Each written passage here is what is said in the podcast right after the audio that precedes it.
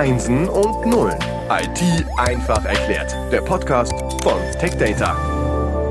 Herzlich willkommen zum Podcast Einsen und Nullen. Herzlich willkommen zum Schwerpunkt Supercomputing. Dieser Schwerpunkt wird gesponsert von Intel mit der Unterstützung durch die Lenovo Data Center Group. Und genau dort arbeitet auch Andreas Thomasch. Er ist unser heutiger Gast. Er hat schon die Einleitung zum Thema gemacht.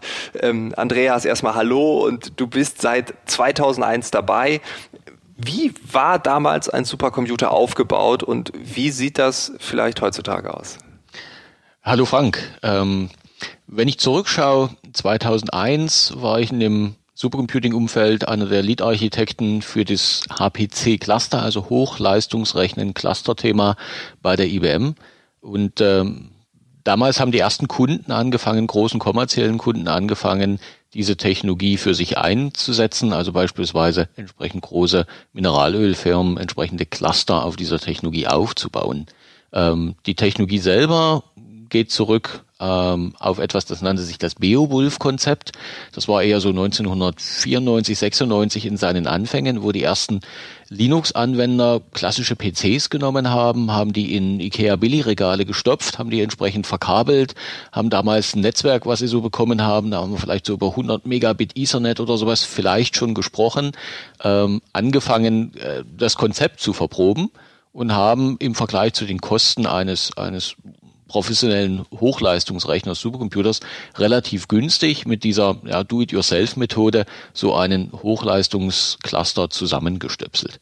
Ähm, als das dann 2001 mit größeren kommerziellen Nutzungen voranging, dann waren das schon entsprechende Racks, also sogenannte Serverschränke, in dementsprechend Rack-basierte Server eingebaut wurden. Die Netzwerktechnologie war damals auch schon ein Stück schneller. Es gab so die ersten für Supercomputing vorgesehenen Netzwerke. So Myrinet ist eins, was den, die damals dabei waren, vielleicht noch in Erinnerung geblieben ist.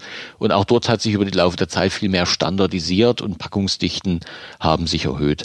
Ähm, gab ganz interessante Episoden noch dazwischen, als man dann auch mal gesehen hat, dass beispielsweise der Prozessor einer PlayStation äh, sehr interessant war in bestimmten Nutzungsaspekten. Und dann haben Unis auch mal einen Wettbewerb gemacht, wo die Studenten alle ihre Playstation mitgebracht haben, haben die alle mal bei der Uni zusammengestöpselt und haben darauf Linux-basiert auf den Playstations mal solche Dinge äh, berechnet. Also gab äh, interessante Aufbruchstimmung, interessante technologische Konzepte und einige davon findet man heute, kommen wir später nochmal zu, im Sinne von Beschleunigertechnologien auch wieder. Und wenn ich jetzt diese zusammengestöpselten Systeme betrachte, wo ist der der Unterschied zu meinem Laptop? Weil das ist ja auch ein System. Das ist geschlossen, rund, das funktioniert, das habe ich gekauft. Ist es einfach nur langsamer? Ähm, ja, und, und Laptop hat eigentlich noch einen anderen Vorteil. Er verbraucht auch relativ wenig Platz, ja, da ich ihn ja im Regelfall auch irgendwo in meiner Tasche oder Rucksack unterbringen möchte. Von da im Sinne von Optimierung für Packungstechnologie und Dichte äh, sind da Ähnlichkeiten da. Ich habe auch in meinem Laptop meinen Prozessor drin, ich finde einen, einen, Grafikchip drin, ich habe einen Netzwerkanschluss, an einigen Geräten mittlerweile nicht mehr. Ähm, da sind Ähnlichkeiten da, aber wenn ich jetzt die Unterschiede mir nochmal anschaue, dann findet man in einem Server für das Thema Supercomputing einen klassischen Serverprozessor. Äh, man findet ähm, Grafikkarten je nach Anwendungszweck. Ähm, man findet Hauptspeicher mit entsprechend großem Ausbau da drinnen und man packt diese Dinge sehr dicht in einen, einen Serverschrank, ein sogenanntes Rack. Das heißt, man packt 30 bis 70, je nach Packungsgröße vielleicht auch nochmal ein Stückchen mehr, Server in einen solchen, solchen Rechnerschrank. Und äh, diese Systeme werden da drinnen dann mit einem sehr, sehr schnellen Netzwerk meist miteinander verbunden. Da sprechen wir über Technologien wie InfiniBand oder Intel OPA. Ähm, das heißt, das sind dann Netzwerke, die sich durch extrem hohe Bandbreiten, wir sprechen über Dinge wie 100 Gigabit pro Sekunde, auszeichnen und, und das ist eigentlich fast noch wichtiger als die Bandbreite, sehr kleine Latenzzeiten, das heißt sehr kurze Antwortzeiten. Und wenn ich das nochmal kurz erläutere, weil was ist Latenzzeit, damit kann ich vielleicht wenig anfangen. Die, die ab und zu auch im Internet spielen, kennen vielleicht die Ping-Zeit, die sie irgendwo haben, wo ich dann über Dinge wie, äh, wie Millisekunden rede und so mit 30 Millisekunden ganz gut dran bin. Das ist die Antwortzeit, bis die Gegenseite das auch bekommen hat und mir wieder antworten konnte. Also man merkt, dass man über eine schlechte Telefonleitung telefoniert, ähm, man hat was gesagt und dann dauert es erstmal, bis der andere wieder was sagt. Und wenn man sich intensiv über was unterhalten will, dann fällt man sich gegenseitig immer ins Wort.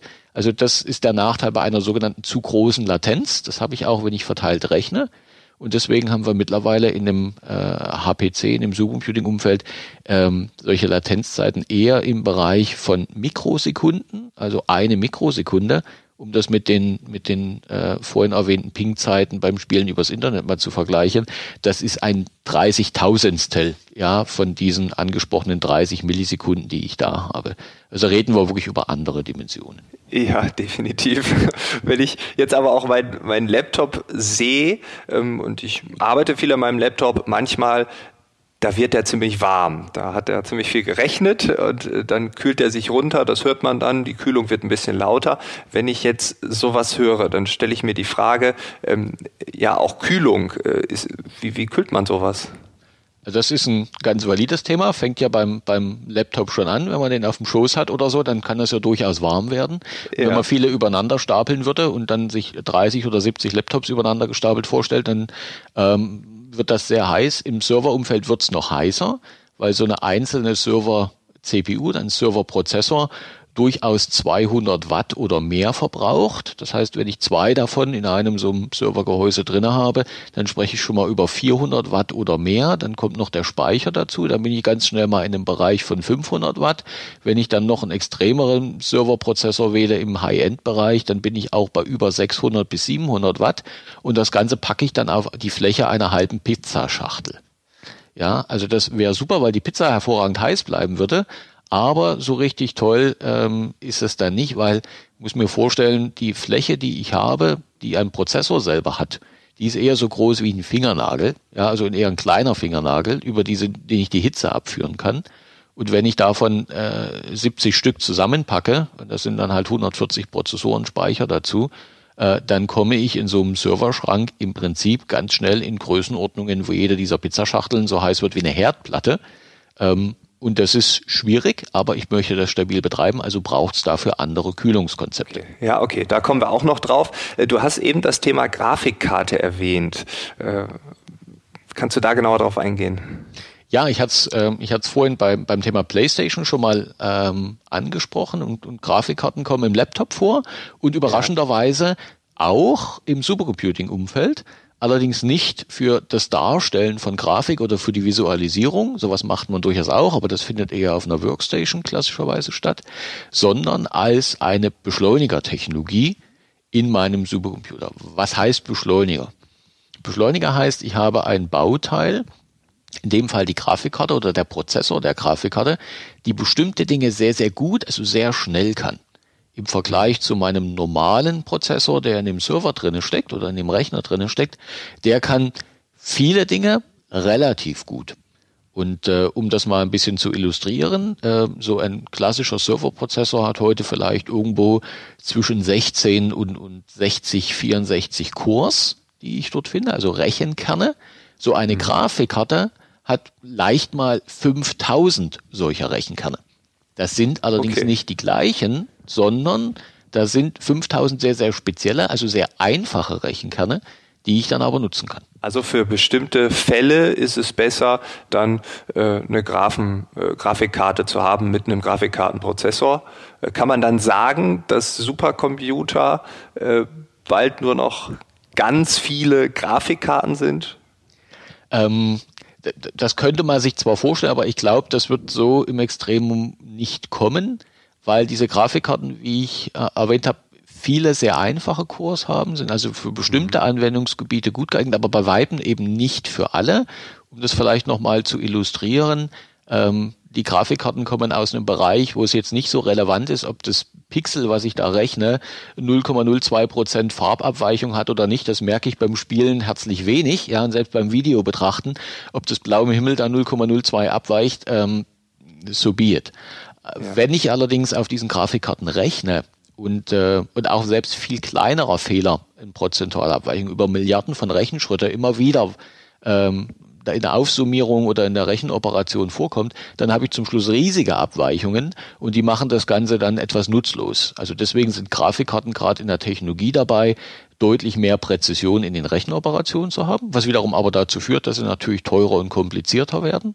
Ähm, sie, ich muss Algorithmen, Modelle haben, die ich gut auf diese ganz vielen Cores parallelisieren kann. Aber das ist eher die Frage, wie die Software dafür geschrieben ist. Aber das ist auch nicht trivial. Deswegen, ich glaube, es wird zumindest in absehbarer Zeit nach wie vor die Kombination von eher allgemeinen äh, Prozessoren in den Servern geben und sehr, sehr viele davon äh, selektiv je nach Anwendungsschema beschleunigt durch sogenannte Grafikprozessoren oder eben GPUs. Du hast eben das Thema Kühlung erwähnt.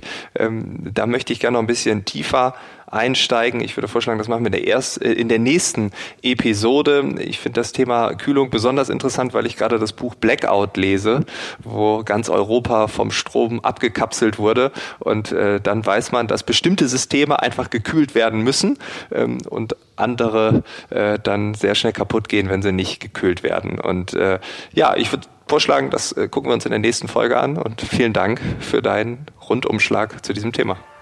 Vielen Dank, Frank. Sehr gerne.